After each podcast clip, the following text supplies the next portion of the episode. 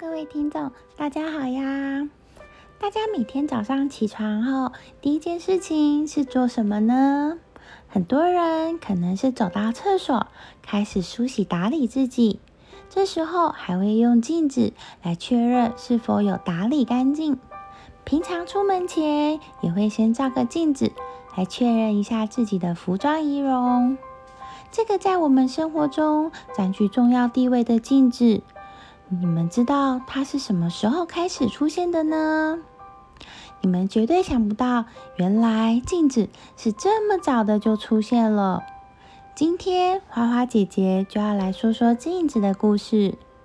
爱美呢，是人的天性，也是动物的天性。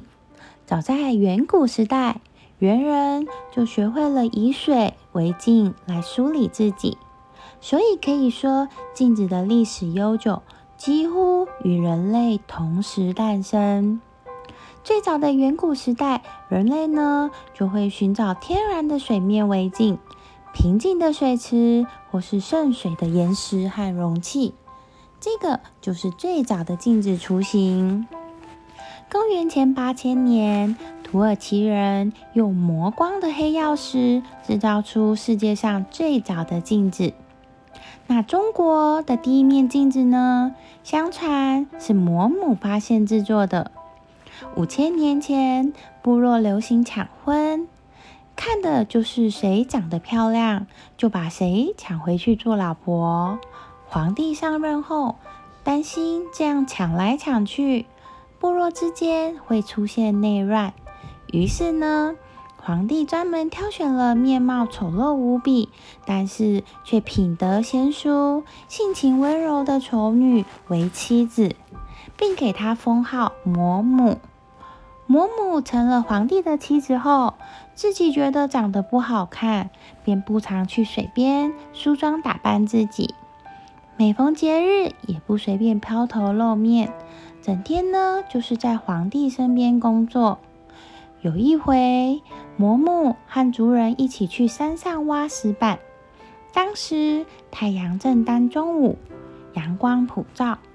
嫫母突然发现石堆里有一块闪闪发亮的石片，她拿起一看，看到了自己丑陋的面孔，吓了一大跳，赶紧将石片藏起来，并带回宫，而且不对任何人说起这件事。只是趁着没人的时候，再拿出来偷偷的看。后来他看到石片凹凸不平，自己的面孔怪模怪样，于是呢，就找来工具把石片全部磨平了。这样一来，他的样子就清新多了。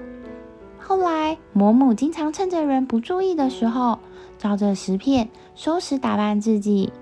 有一回，他正在照石片的时候。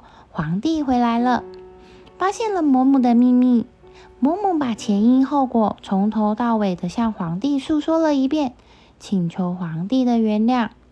皇帝听了，哈哈大笑说：“你没有错啊，这是你的一大发现呢，你可是立了大功。”就这样，人类使用镜子的时间，在中华民族上的历史从此开始了。我们对古时候的镜子的认知，通常是从古装剧中的青铜镜开始的。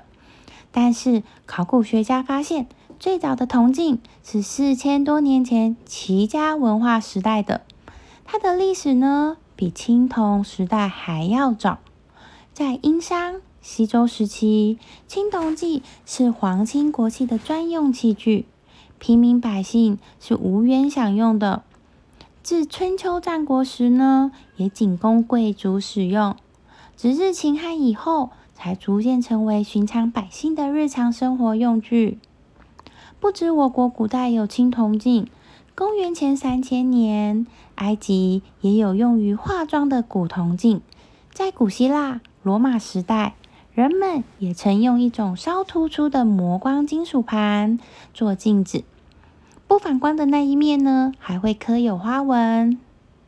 最早的镜子是带柄的手镜，到公元一世纪才出现了可以照全身的大镜。中世纪时，手镜在欧洲普遍流行，通常为银质或是磨光的青铜镜。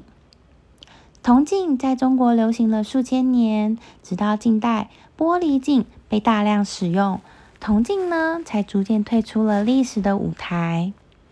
十二世纪末至十四世纪初，世界上第一面玻璃镜是在玻璃王国威尼斯诞生的。它的做法呢，是在玻璃上面镀上一层水银。威尼斯的镜子轰动了欧洲，成为一种非常时髦的东西。欧洲的王公贵族们都争先恐后的想要去抢购。当法国玛丽王后结婚时，威尼斯国王还送了一面小小的玻璃镜作为贺礼。这可是非常珍贵的礼物，它在当时的价值可是高达了十五万法郎呢。十六世纪时，发明了圆筒法制造的板玻璃，同时呢，发明了用汞在玻璃上贴附锡箔的锡汞漆法。金属镜逐渐减少。文艺复兴时期，威尼斯制的玻璃镜质量高而富有盛名。那时候，威尼斯人将闪亮亮的锡箔贴在玻璃面上，然后倒上水银制成镜子。一段时间内，威尼斯几乎垄断了玻璃镜的市场，直到科学家利比喜发明了镀银的玻璃镜。法国政府想办法拿到了玻璃镜的制作方法，玻璃镜呢才慢慢的在世界各地普遍的使用了起来。一八三五年，德国化学家莱比格发明了化学镀银法，使玻璃镜的应用更加普及。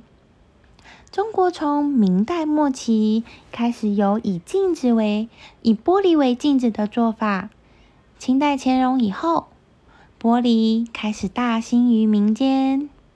一九二零年，英国皮尔顿兄弟又以连续镀银、镀铜、上漆、干燥等工艺改进了镀银法。